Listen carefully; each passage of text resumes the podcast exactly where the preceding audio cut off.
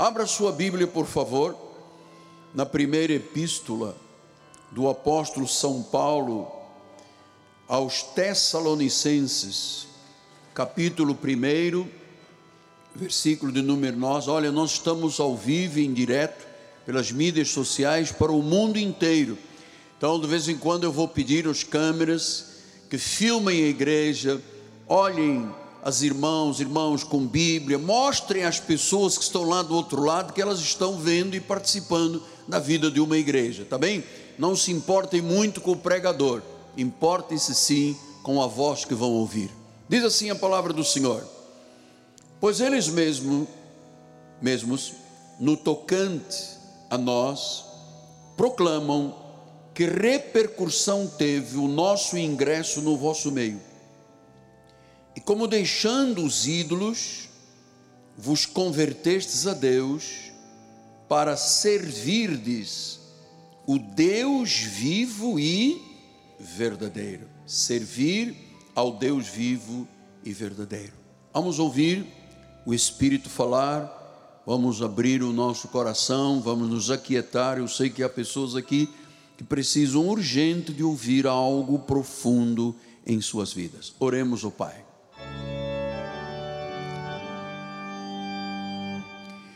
Senhor Jesus Cristo, eu estou muito alegre, muito feliz, porque eu estou aqui no cumprimento de um chamado. O Senhor me chamou, me deu uma vocação. Ele disse: Miguel Ângelo, tu levarás a palavra de Deus à volta do mundo. Eu sei, Senhor, que em mim verdadeiramente não há bem algum eu não sou sequer digno de ser chamado de apóstolo. Eu sou o menor, o menor deste ministério, o menor da igreja. Mas aprove a tua vontade que aqui eu estivesse para pastorear, para alimentar, para encorajar, para guiar o povo que tu escolhestes de eternidade a eternidade, desde antes da fundação do mundo os pastos serão verdejantes, em nome de Jesus. E a igreja diga: Amém, Amém e Amém. Muito obrigado, meu amado. Meus amados irmãos, minha família, santos preciosos, meus filhinhos na fé, eu quero começar o meu sermão desta noite glorificando a Deus por tudo que o Senhor tem feito em nossa igreja. Vamos lembrar que no início de 2020, uma nuvem estranha e escura se abateu sobre o nosso país com uma pandemia. A sensação que todos tiveram é: chegou o fim do mundo as igrejas começaram a fechar, muitos líderes abandonando as ovelhas com medo. Mas Deus tem sido muito maravilhoso. Deus tem sido bondoso para conosco. Ele tem mostrado graça sobre graça a cada encontro e na vida do povo do Senhor. Os nossos cultos tem transmitido esta graça em quatro línguas. Temos audiência em pelo menos 123 países, em 5.500 municípios do Brasil. Todas as mídias em ação vivas, uma rede internacional, a TBN, a partir da Espanha, tem sido uma glória. E eu vou lhe dizer, amados, mesmo durante a pandemia dura, quando erradamente prefeitos e governadores mandaram fechar tudo, este ministério tem testemunhos incríveis que jamais a mão de um ser humano ou a certeza da sabedoria humana poderiam realizar. Hoje, para a glória do Senhor, eu venho pastorear a sua vida lhe falando o que que a Bíblia diz que a igreja de Jesus deve ser. o que que a igreja, o que que a Bíblia diz? Como deve ser? O que deve ser uma igreja? Qual é o padrão igreja nas escrituras sagradas? Que que a nossa igreja é o que é? Então vamos pensar nesta carta que Paulo escreve aos Tessalonicenses. No ano 40 depois de Cristo, as primeiras igrejas foram estabelecidas. No ano 90, o Senhor envia através de João, aquele apóstolo que teve a revelação do livro do Apocalipse, Deus encoraja João a escrever sete cartas às igrejas da Ásia Menor. Estão lá nas primeiras páginas do livro do Apocalipse. Ele escreveu uma carta para Éfeso, para Esmirna, para Pérgamo, para Tiatira, para Sardes, para Filadélfia e Laodiceia. Estas igrejas ficavam na Ásia Menor, que hoje é um país chamado Turquia, cuja capital é Istambul. Essas igrejas, sete igrejas, foram influenciadas por Paulo e por João, pastoreadas por apóstolos e por anciãos. Essas igrejas foram ensinadas sobre a vida, a morte e a ressurreição de Jesus, que é a base de uma vida cristã. Agora veja só: dessas sete igrejas, cinco igrejas estavam em decadência espiritual. Para a tristeza de Deus, eram igrejas com pecados atrás de pecados, igrejas que estavam sendo condenadas, ameaçadas até de extinção se elas não se corrigissem. Sete igrejas, cinco estavam em decadência espiritual. Só duas igrejas foram elogiadas no livro do Apocalipse: a igreja de Esmirna e a igreja de Filadélfia.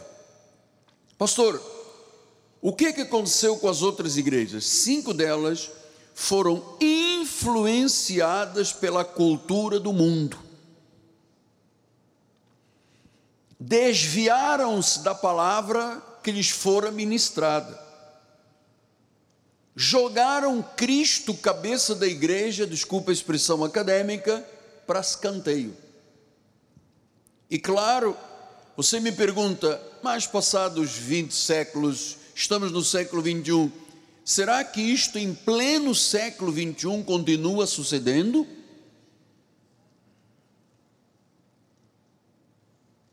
É verdade que a igreja Cristo Viva é uma igreja saudável, biblicamente sã.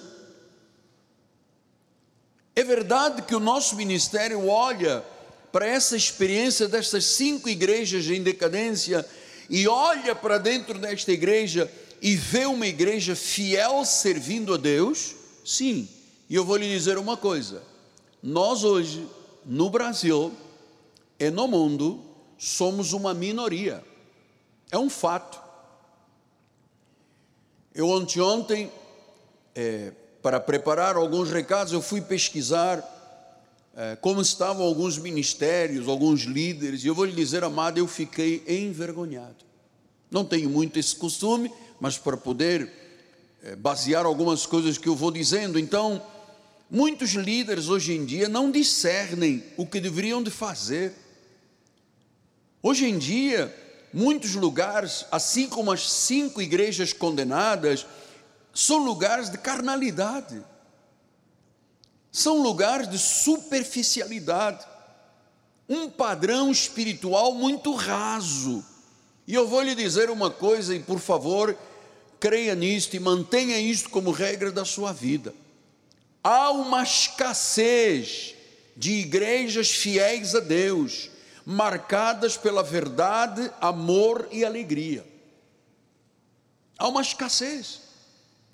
Eu posso dizer isto, mão na Bíblia, sem medo de errar. Nós somos hoje uma minoria no mundo, porque foram as demais igrejas influenciadas pelo mundanismo, exatamente como foram as outras, com exceção de Esmirna e de Filadélfia. Então hoje se faz São João Gospel. Não existe São João Gospel. Não existe Carnaval Gospel. O que existe é que muitos crentes adaptam-se a esta festa mundana para matar a saudade do mundo. Então, tem igrejas que fazem o seu trio elétrico de sambinha. Na realidade, isto é gente que nunca nasceu de Deus e quer matar saudades. Como ele não pode ir lá na escola de samba do bairro, eles formam um grupo de carnaval e vai lá, aleluia, Jesus, amado, isso não é de Deus, isto é condenado. Ah, mas as igrejas todas estão fazendo São João gospel, as festas juninas gospel. Não existe isso aqui. Então muitos crentes sequer seguem as suas lideranças. No livro de Hebreus 13, 17 diz: Obedecei aos vossos guias, sede submissos, são eles que velam pela vossa alma, são os líderes que vão prestar contas para que façam os líderes isto com alegria, não gemendo, porque isso não aproveita. Então eu vou lhe dizer, amado, grande parte do povo de Deus aí fora não obedece aos seus guias, aos seus líderes, não são submissos. Há muitos líderes gemendo, 95% das mortes dos pastores no mundo é por infarto do miocárdio ou AVC, tal a tensão do que se vive em algumas igrejas, cheias de legalismo, cheias de deslealdade, cheias de carnalidade, de mundanismo, divididas, orgulhosos e mentirosos. Então, nós precisamos de olhar com um olhar firme para esta igreja de Tessalonicenses, da Tessalônica, que Paulo fundou, porque esta foi a única igreja que trouxe alegria a Paulo. Era uma igreja rara nos dias de então, livre dos problemas mundanos dentro da obra do Senhor.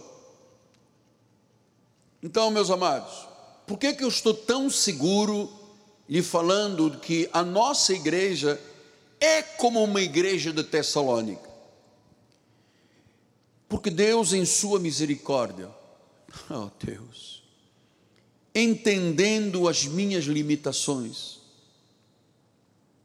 a minha pequenez, a minha fraqueza, Ele me deu uma igreja que não é uma igreja usual.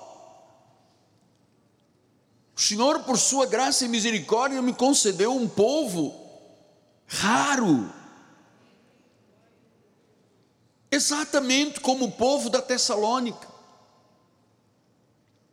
Talvez você diga, mas nós somos uma igreja perfeita. Não, não existe, nós somos humanos, não há 100% de perfeição. Mas nós somos uma igreja fiel, um povo amável, um povo sacrificial, um povo que adora, um povo que ora, um povo que é generoso, um povo que é exemplar, um povo que é evangelístico, um povo cheio de dons, cheio de talentos. E eu vou lhe dizer, eu não conheço muitas igrejas cujo povo ame os seus líderes como nós somos amados aqui. Não conheço. Eu quero dar glórias a Deus por isso esta noite. Porque Tessalônica, assim como nós, Tessalônica vivia no mesmo mundo que as outras igrejas viviam. Um mundo de idolatria, um mundo sem conhecimento de Deus, um mundo cheio de paganismo, um mundo cheio de pecado. Veja, a capital da Tessalônica era da Macedônia, era Tessalônica. Eles, eles falavam grego, mas eles eram apesar da cultura grega, cheios de crimes, cheios de idolatria, cheios de prostituição.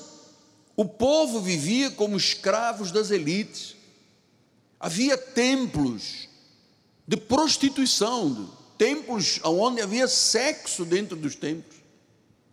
Então, por que, que igrejas no meio disso tudo se mantiveram como Esmirna e, Tessalônica e Esmirna, amado, depois nós haveremos de estudar isso, e Filadélfia, assim como a igreja de Tessalônica, foram igrejas que no meio dessa salada toda, desse lamaçal do mundo, se mantiveram fiéis.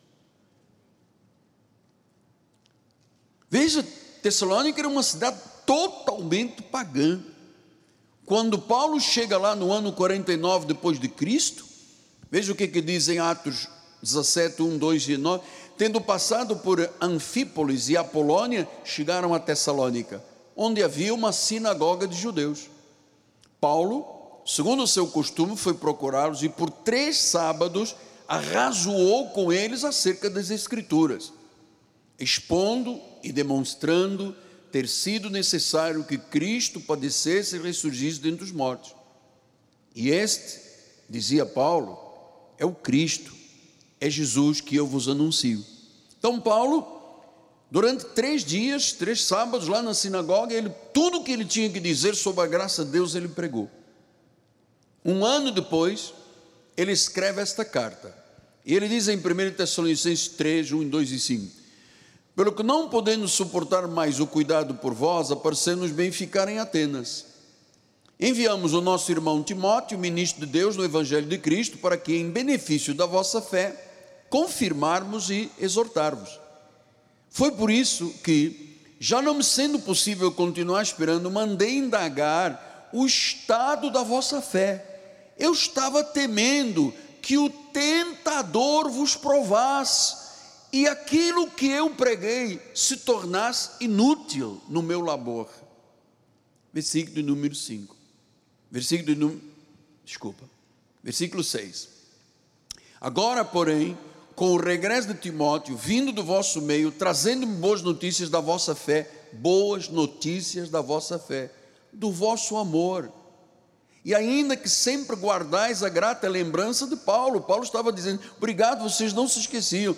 Ele diz: Desejando muito ver-nos, como aliás também nós a vós outros. Sete.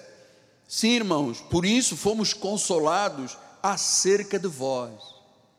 A igreja serviu de consolo a Paulo por causa da vossa fé, apesar de todas as nossas privações e tribulação. Versículo 9 pois que ações de graças podemos tributar a Deus no tocante a vós outros, por toda a alegria com que nos regozijamos por vossa causa diante de Deus. Então, esta era uma igreja que fazia Paulo feliz.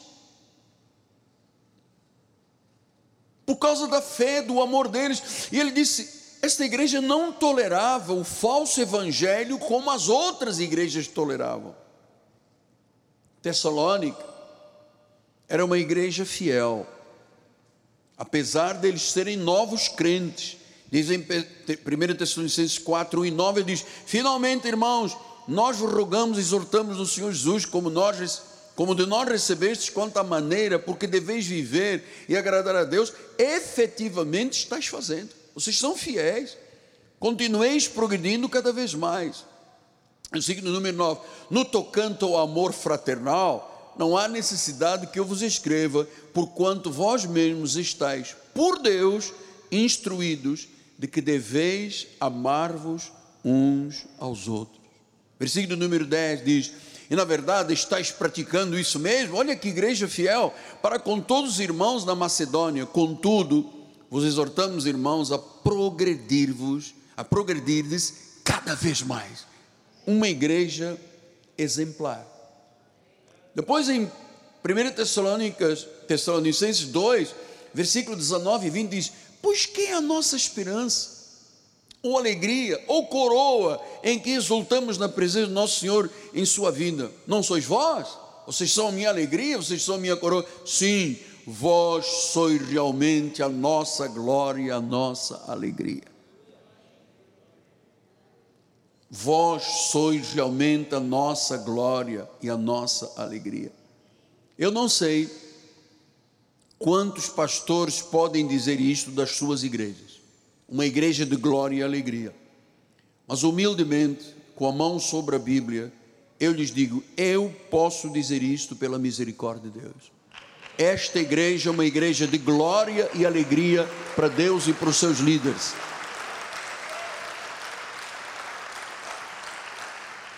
Então, esse tipo de igreja como Tessalônica era rara, como nos dias de Paulo, e como é rara nos dias de hoje.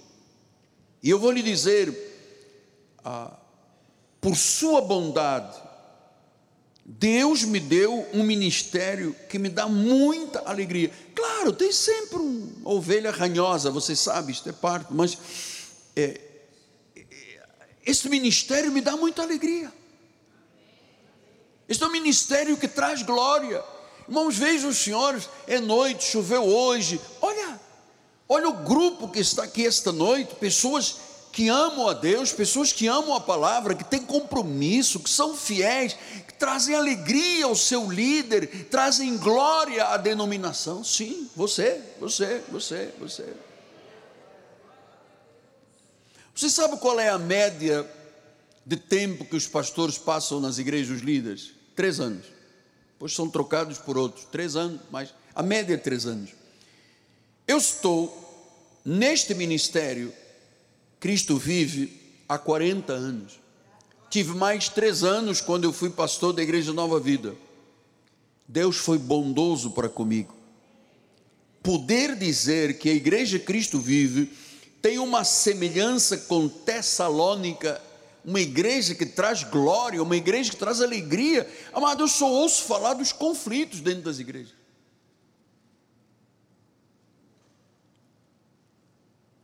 Mas sim, mas então, por que, que a igreja Cristo vive é o que é?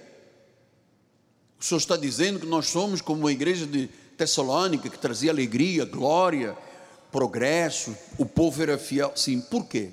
Primeiro, esta igreja, através do seu líder, foi guiada pelo Espírito Santo para ser assim como ela é. Deus me inspirou e me inspira, guiando a igreja para que ela se tornasse quem nós hoje somos. Nós somos um exemplo. Você não vê metido aí com. Eu nem vou, isso não é minha área. Eu, eu não tenho chamado para outra coisa, mas eu não gosto de politicagem. Eu gosto de pessoas sérias na política. Então, você não me vê metido, gritando aí, gastando o dinheiro do povo. Pra... Eu não, não me meto com ninguém. Eu sou um homem de paz, eu sou um homem de caráter. Eu fui guiado pelo Espírito Santo para nós chegarmos agora, depois de 40 anos, para sermos o ministério que somos. Segundo lugar, porque a liderança deste ministério é submetida a Deus. Nenhum bispo pode subir aqui sem isto, todos sabem disso aqui. Eu sou muito tenso com isto aqui. Os líderes que sobem neste altar e os demais fazem parte do corpo ministerial são pessoas submetidas a Deus. Terceiro lugar, nós somos uma igreja com líderes de oração. Em Atos 6, 13 e 4, ele disse isso: Irmãos, escolhei dentre vós sete homens de boa reputação, cheios de espírito e sabedoria, aos quais vos encarregaremos deste serviço, quando nós nos consagraremos à oração e à palavra. Este é o meu ministério. Então, amados, vamos falar ainda um pouquinho sobre esta questão da igreja Cristo vive submetida em oração.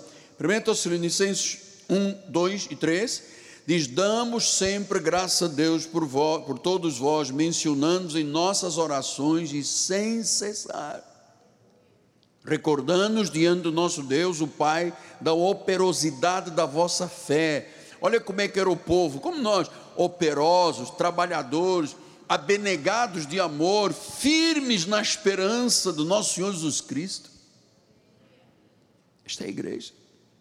É uma igreja guiada por oração sem cessar. Uma igreja de operosidade, uma igreja de abnegação, um amor, uma firmeza, onde não cabe o lobo nem o fofoqueiro, hein? Atenção, não cabe. No meio disto que eu estou pregando, não cabe. Versículo 3, vamos lá, temos ler vários versículos, recordando-os diante do nosso Deus e Pai da operosidade da vossa fé, da abnegação do vosso amor, da firmeza. Olha o que é um crente. Não é um crente que tem firmeza e operosidade e depois vai dançar sambinha com letra de Jesus. Isso não é de Deus. Versículo número 4. Record... Versículo número 4. Aí. Pelo contrário, visto que fomos aprovados por Deus a ponto de nos confiar o Evangelho, assim falamos não para que agrademos a homens, e sim a Deus, que aprova o nosso coração. Versículo 5. A verdade é que nunca usamos linguagem de bajulação. Este ministério não tem bajulação. Eu não tenho um chá escondido com um café aqui com meia dúzia de pessoas na igreja. Não faço isso. Não há bajulação também, como sabeis, nem intuitos gananciosos. Olha o que era uma igreja. Nós aqui não temos intuitos gananciosos, nós vivemos da fé do povo, daquilo que é instrução do altar. Esta igreja poderia ser hipermilionária se eu caísse, como muitos caíram, em armadilhas do diabo. Versículo número 6. Também jamais andamos buscando glória de homens, nem de vós, nem de vós outros. Olha o que é uma igreja firme. Versículo 7: Embora pudéssemos, como enviados de Cristo, exigir de vocês a manutenção, nos tornamos carinhosos entre vós, qual ama que acaricia os seus próprios filhos. Eu vou lhe dizer, amado, por que, que eu trato a igreja de filhinhos? porque o mundo já nos dá muita guerra, já nos traz muita aflição. Eu sou uma pessoa muito carinhosa, apesar da minha origem portuguesa, que é mais fria, mas eu sou um homem muito carinhoso. E eu amo como filhos, como a ama que acaricia os filhos. Eu nunca fui ver lá fora, nem nunca mandei uma pessoa fotografar a ver quem tem carro bom e quem não tem para eu tratar melhor. Não, eu acaricio as pessoas. Quantos homens deste ministério dizem: Eu não tive um exemplo de um pai, o senhor é o meu pai. E eu me sinto muito feliz por isso, quando eu posso ser pai de tanta gente. Como acaricia seus filhos. Isso é o cuidado que nós. E olha, eu vou lhe dizer, a minha família, minha amada esposa está assistindo, minhas filhas bispas, meus genros, todos, toda a nossa família tem este dom de acariciar o povo, de estar presente. Ah, às vezes os funcionários aqui fazem uma festinha, meus filhos estão aí, minhas filhas estão aí com meus genros.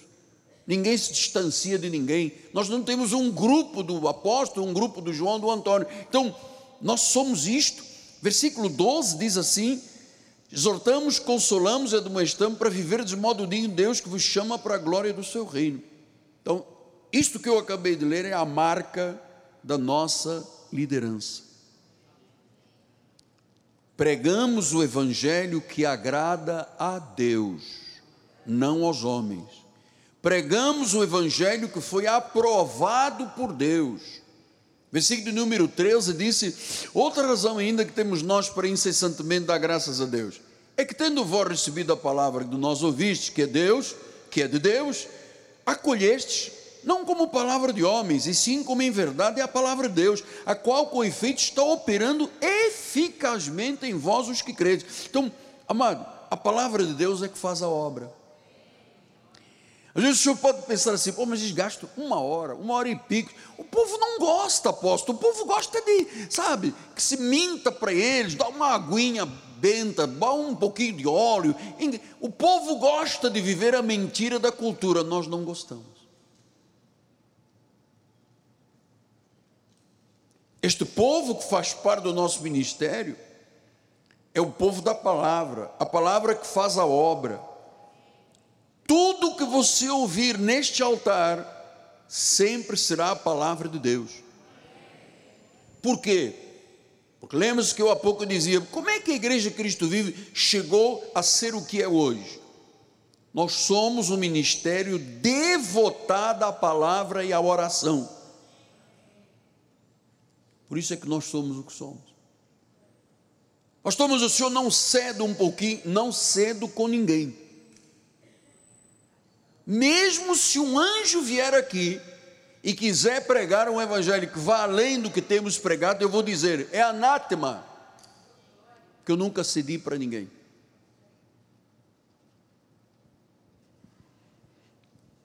Outro fato muito interessante é que no nosso meio não há hipocrisia, não há impurezas. Alguém disse: não, o apóstolo tem um grupo à volta dele, não tem grupo nenhum. Os irmãos mais íntimos da igreja sabem que eu não tenho grupo nenhum. Ah, mas tem uma senhora que trabalha e que. Diz... Não, ninguém diz nada, porque não há nada para dizer. Porque aqui se teme. E ai de nós se não temêssemos. Nós estamos trabalhando com a sua vida, com a sua família, com as suas emoções, com o seu dinheiro com o seu presente, com o seu futuro, com a sua eternidade. Eu não posso criar aqui uma escolinha de samba para dizer isso é matar saudades de quem era de lá do outro lado e agora quer fazê-lo em nome de Jesus. Não pode. Então, como é que se vive? Diz o versículo número 10: Vós e Deus sois testemunhas do modo que piedosa, justa irrepreensivelmente procedemos em relação a vós outros que credes. Esta é a minha postura, esta é a nossa postura da liderança da igreja. Nós, piedosa, justa e irrepreensivelmente procedemos com o povo de Deus. Nós não brincamos, nós não mercantilizamos, nós não fazemos comércio. Eu preferiria morrer do que tocar na glória de Deus nessa área, mano pessoas piedosas, justas e repreensíveis. Minhas filhas, meus filhos foram criados debaixo deste temor, amado. As minhas meninas abdicaram de viver a sua adolescência, a sua juventude, para estar ao lado do pai neste ministério. Seus maridos, seus filhos têm a mesma postura, piedosos, justos e repreensíveis. Por isso eu me choco muito. Doutora Marisa, doutor, eu me choco muito quando alguém fala alguma coisa da liderança ou desta igreja. Entende, Lídia? Entende, bispa? Eu sofro muito, porque eu conheço o outro lado do rio. Então nós cuidamos da igreja com amor paternal. Eu encorajo aqui como um pai, com ousada confiança, é isto que nós fazemos. Nossa liderança é fiel, vive em oração. Eu vou dizer o que disse Billy Graham, o maior pregador desta terra, depois de Paulo: dobra os seus joelhos todos os dias até ser íntimo com Deus. Nós pregamos a palavra sem dolo, pregamos a palavra com ousadia. É, claro, depois disso tudo, nós, o Senhor produziu uma igreja saudável.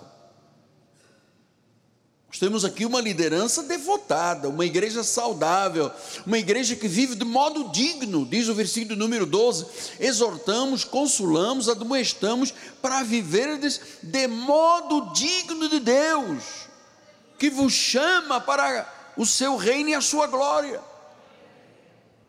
Um modo digno de Deus um modo saudável. Então, uma igreja assim traz alegria a todos, traz bem-estar a todos, alegra o coração de Deus. Por isso, Paulo disse em 1 Tessalonicenses 1,6: Com efeito vos tornaste imitadores nossos e do Senhor, tendo recebido palavra, posto que em meio de muita tribulação, vocês ficaram fiéis, vocês trouxeram a alegria do Espírito Santo. Paulo já havia dito aos Coríntios, né? Sede meus imitadores, como eu sou de Cristo. Então, o amor, a humildade, a oração e o sacrifício neste ministério têm que começar com a liderança. Nós temos aqui dezenas de bispos, dezenas de pastores, dezenas de presbíteros, dezenas de diáconos e alguns têm sido vergonha para Deus, por quê? Não aparecem. Vão no banco, vão no mercado, vão no mercado, estão em todos os lugares, mas igreja não, igreja não. não amado, nós estamos exortando. Este ministério vive desta forma. Você tem que voltar para a igreja. Dizem, versículo número 9, disse: Pois eles mesmo no tocante a vós proclamam que repercussão teve o nosso ingresso no vosso meio como é que vocês deixaram os ídolos? Como é que vocês se converteram a Deus? Como é que vocês servem ao Deus vivo e verdadeiro? Então, quando esta igreja se reúne, eu já passei muito tempo de joelhos. Os meus genros, as minhas filhas, a minha família, os líderes. Porque não pode, amar, ninguém subir neste altar sem ter este perfil. Este é o nosso perfil. Quer outro tipo de igreja? Procura, você vai encontrar. Mas este é o nosso perfil. Somos uma reunião de remidos do Senhor, somos um povo de adoração, somos um povo de oração, um povo que ama a palavra sagrada, uma igreja verdadeira, estamos em Cristo, vivemos o amor e a fé de Cristo. Então, eu tenho o maior prazer de dizer a minha esposa, meus filhos, minhas filhas, minhas netas, todos, servem a Deus. Tem maior honra quando alguém chega e diz: por causa da mensagem do seu ministério, a minha vida se transformou. Quantas pessoas chegaram aqui apequenadas, envergonhadas, não tinham nem dinheiro para comprar leite para os filhos, amado. Não tinham dinheiro nem para pagar aluguel. Não tinham dinheiro nem para pagar a escola dos filhos, chegaram aqui muitos, dezenas, aos trancos e barrancos, mas começaram a ouvir um guia justo, uma palavra de um pai que acaricia. Eu amo as pessoas, eu sei amar, eu nasci para amar. Eu não nasci para guerrear com ninguém, eu nasci para amar. A nossa família nasceu para amar, os bispos desta igreja nasceram para amar, os pastores foram separados a dedo não foi uma coisa que aconteceu no frigir dos ovos, sabe, no finalzinho, bota. Não. E muitos que passaram por aqui não podem mais estar, ninguém lhes disse nada. Foi Deus que disse: saia desse meio, esse meio é de gente pura. Aqui nós não temos problemas de haver, ah, tem um irmão aqui que fica olhando para a minha esposa, não, para a tua esposa. Não, não, nós não temos, nós não permitimos isto aqui na igreja. Ninguém secar ninguém, eu não permito.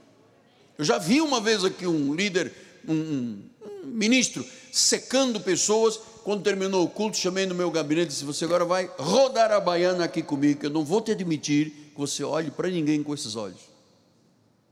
Olhe para a sua esposa, em vez de olhar para as esposas dos outros. E cortei logo, que eu não admito isso aqui. Eu quero que os meus filhos, meus netos, você, os seus filhos, seus netinhos, venham aqui na escolinha, no berçário, nos adolescentes, e digo, poxa, eu estou num lugar de paz, cara. Estou num lugar de amor.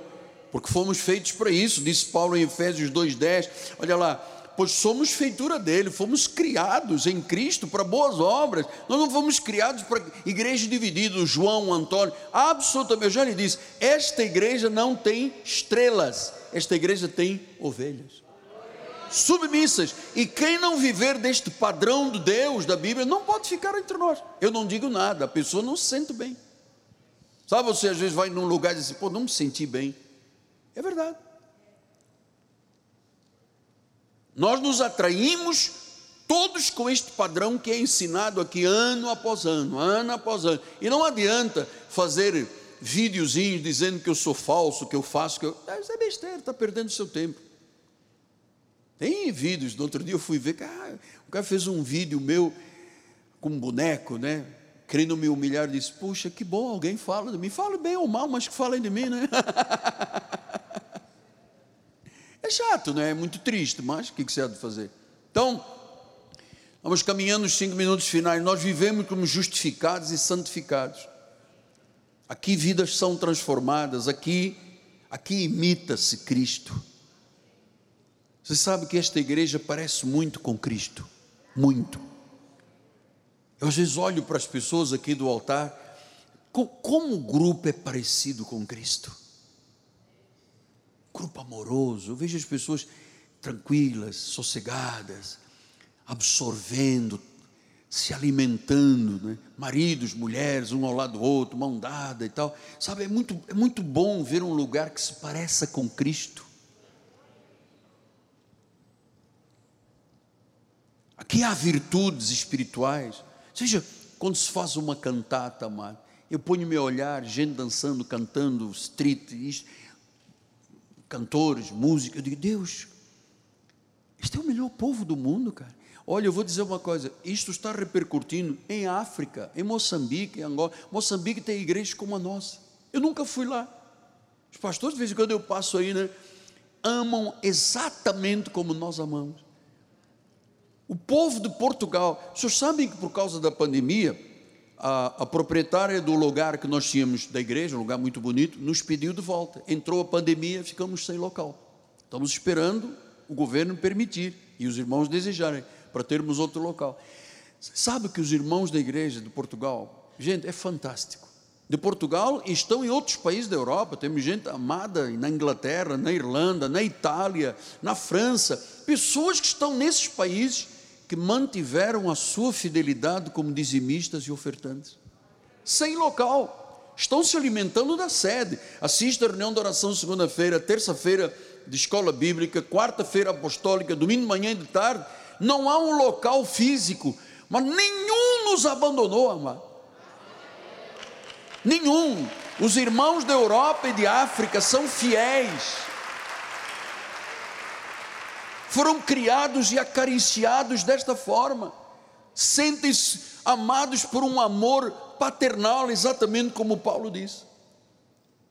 Então nós somos uma Assembleia dos Santos, para a glória de Deus somos um exemplo, somos um modelo. 1 Tessalonicenses 7 diz isso: de sorte que vos tornastes o modelo para todos os crentes da Macedônia e na Acaia. Veja, a igreja tessalônica se tornou o modelo para toda a Macedônia, para toda a Turquia, para toda a Acaia. Um modelo. Viu, Abilim? Um modelo. Somos um modelo. Esta igreja é a igreja Cristo vive. Esta igreja é a igreja sonhada por qualquer pastor. Isto é fruto de anos e anos e anos de ensino. De sorte que vos tornastes o modelo para todos os crentes da Macedônia e da Caia. E eu, com a permissão do Espírito, e para o Rio de Janeiro, para o Brasil e para o mundo. Pois nós temos um grupo de bispos em Portugal, é, nunca vi igual tão fiéis, tão fiéis. As pessoas entregam dízimos aos bispos, depositam, já mandam dizer à administradora, a bispa lá, depositamos. Gente, muito fiel, muito fiel, muito fiel. Porque eles nunca foram amados como foram amados por mim, pela minha esposa e pelos meus filhos. E nós amamos como se estivéssemos junto deles e eles junto de nós. Olha, nós temos irmãs da Inglaterra, né? doutora Clara, doutora eh, nossa Rosa Pacheco, dizimam em Londres para Lisboa. Nós temos irmã na Irlanda, irmãos na Itália, na França, irmã marido, irmão Joaquim, na França, que diz: Não, eu posso estar aqui na França, tem igreja aqui, vou agora me preocupar com a igreja do apóstolo lá. Mas não, fidelidade, amado.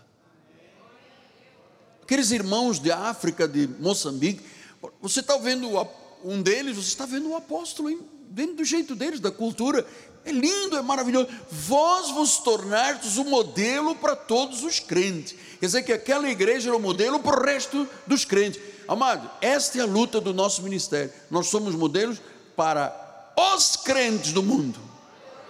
Por isso o nosso culto está em inglês, italiano, espanhol, libras, porque nós somos esta igreja. Uma igreja com zelo. Diz o versículo 8: Ah, porque de vós repercutiu a palavra, não só da Macedônia e Acaia, mas também por toda a parte se divulgou a vossa fé com Deus, a tal ponto de não termos necessidade de cristã. Veja, a palavra de Tessalônica se reproduziu por todos os lugares. É isso que estamos fazendo, não. 5.500 eh, municípios, redes de televisão, rede internacional, mídias sociais, está se repercutindo. Esta palavra não está algemada, esta palavra está correndo. É uma pena se você não entender desta forma.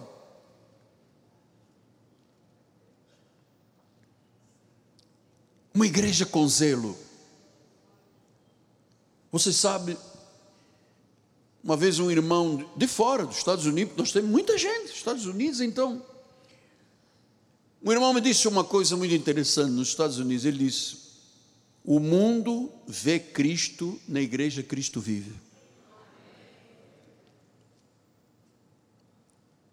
O mundo vê Cristo, na igreja Cristo vive. Puxa, vou dizer uma coisa, estou até com vontade de chorar. Porque são muitos anos de batalha, cara. Muita paulada, muita, muita guerra. E nós estamos aí. Passa por pandemia, passa por ameaça, passa e a igreja triunfante. A igreja triunfante. Agradeço a minha família, agradeço a minha esposa, meus filhos, meus netos, que me carregam. E a igreja está aí triunfante. Cristo é visto aqui dentro. Somos uma igreja que agrada a Deus. Uma igreja que acredita na segunda vinda. Uma igreja leal às Escrituras. Uma igreja que abençoa. Uma igreja fiel, comprometida. uma igreja pastoreada, amada, um lar espiritual. Vocês me dão muita alegria. Vocês são crentes verdadeiros pela misericórdia do Senhor, amado. Pastor, mas não tem umas ovelhas ranhosas? Tem. Tem que tomar amoxilina, alguma coisa para tirar o ranho, mas eu não posso ficar, sabe? São essa parte dessas pessoas que dizem, ou que são, por isso é que eu não posso dizer nós somos uma igreja perfeita porque tem sempre ovelha ranhosa que diz, que faz, que acontece. Mas eu não estou preocupado com isso, eu estou preocupado com você. Você, você, você, você, você, você que está lá do outro lado das mídias. Você sabe quando eu estou em casa, estou assistindo e participando dos cultos, eu ligo para o bicho Zé Carlos, olha a câmera, põe a câmera melhor, olha o espaço, mostra o povo, mostra que as pessoas estão em oração, mostra que as pessoas estão entre. Eu quero que o mundo realmente diga: eu vejo Cristo nesta gente, Pai.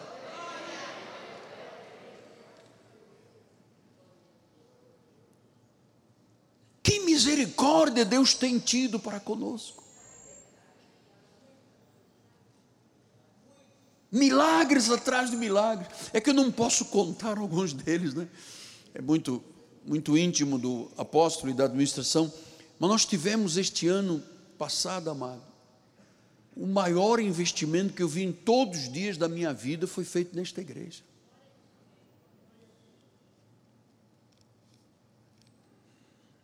E agora? Nós temos quatro minutos. Paulo disse: progredir. Depois dele elogiar isto tudo, agora nós queremos o vosso progresso. Seja um homem fiel, seja uma mulher fiel. Pense como eu penso. Nós nada levaremos desta terra. Jó disse: Nu eu cheguei, nu eu vou.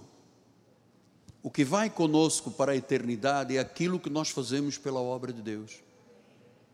Porque, irmãos, todos nós um dia vamos partir, está escrito isso na palavra, acreditamos que na vida após a morte. Mas eu quero, ó, para terminar, eu quero que a minha vida valha. Eu quero que muita gente diga, por tua causa, por causa desse ministério, minha vida foi transformada, minha família foi transformada, o meu casamento foi transformado, a minha empresa foi transformada, a minha vida, a minha intimidade, os meus pensamentos, as minhas emoções, eu não sou mais um peregrino órfão nesta terra. O órfão não tem o apoio dos pais. Aqui você tem o Pai Celestial e o pastor, os bispos, os líderes. Povo que sabe amar, amar. Que não tem ciúme, não murmura, salvo raras exceções. Tem sempre uma ovelha ranhosa que precisa de uma, um soro fisiológico, mas nós, Deus trata do ranhoso. Mas eu vejo as pessoas se amando, eu vejo pessoas, sabe? É o que aquele pastor me disse nos Estados Unidos. Eu vejo Cristo na Cristo vive. O Cristo negro, o Cristo branco, o Cristo japonês, o Cristo português, o Cristo a, a, Paraíba, o Cristo São João do Maranhão, não sei de quê. Aqui está Cristo, tá Cristo. Agora você imagina quantos Cristos estão lá fora abandonados? Que são povo de Deus, que precisam do exemplo. Vós vos tornastes o um modelo para todas as igrejas da Macedônia e Acaia. Igreja, nós nos tornamos o um modelo para todas as igrejas do Rio de Janeiro, do Brasil e do mundo. É como disse o líder de uma grande denominação, estava numa reunião com os seus pastores e surgiu o nome da nossa igreja nessa reunião. E esse líder, todo mundo conhece, que ele usa um chapéu de cowboy, diz assim: quando se falar do Miguel Ângelo, fala de Sua Excelência. Porque ele vê um modelo aqui. Aqui você pode confiar. O dia que eu não oferecer esta garantia, Deus disse: Vamos embora, chegou o teu tempo. Mas enquanto eu estiver aqui, pode acreditar nos bispos, pode acreditar na ouvidoria, nos pastores, pode acreditar. Claro, sempre tem uma ovelha ranhosa, fica com ranho, mas Deus trata dos ranhosos. Seja fiel, progrida comigo. Temos uma longa jornada. Pai amado e bendito. Muito obrigado, Senhor. Graças a Deus que eu posso pregar esta mensagem. Graças a Deus porque tu refletes deste altar a tua glória. Graças a Deus que eu entendi, Senhor, que não era a minha voz, não era a minha capacidade, era o Cristo em mim. Entendi isto há muitos anos. A minha luta hoje é não lutar, é descansar, é acreditar, é viver de que tudo isto já está completo. As obras já foram feitas de antemão, todas preparadas para nós. O milagre, a cura, a provisão, a abundância de Deus. Assim, Senhor, que esta igreja progrida cada vez mais. E aquele irmão que entrou aqui hoje a primeira vez, ou aqueles que estão chegando agora, cresçam, progridam na graça e no conhecimento de Deus, para que o seu lar, a sua família, os seus negócios reflitam o Senhor Jesus. E a igreja diga: Amém, Amém e Amém. Se você quiser oferecer um aplauso ao Senhor, vamos ficar de pé. Vamos ficar de pé. Sábado aí um encontro bom, jovem de futuro, e domingo que vem vamos ver coisas e ouvir coisas da parte do Espírito muito verdadeiras também. Nossa bispa vai dar a bênção final. Um beijo à minha esposa, está participando mais uma vez. Um beijo para os nossos filhos. Minha filha amada, sua bênção final. Glória a Deus. Estenda suas mãos para o altar. Senhor, graças te damos, Pai, porque somos uma igreja saudável. Somos uma igreja de fé.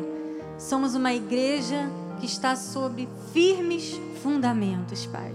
Obrigada, Senhor, por esta palavra, que ela germine e dê muitos frutos em nossos corações. E agora, Senhor, pedimos que tu envies anjos, Pai, anjos que ministrem em nosso favor, anjos poderosos que nos guardem, nos livrem de todo o mal, Pai. Que todos nós cheguemos em perfeita vitória nos nossos lares. Que a tua graça maravilhosa teu amor, as doces consolações do teu Santo Espírito se manifestem hoje e eternamente em nossas vidas. Assim nós oramos com fé, em nome de Jesus, para a glória do Senhor. Amém, amém e amém.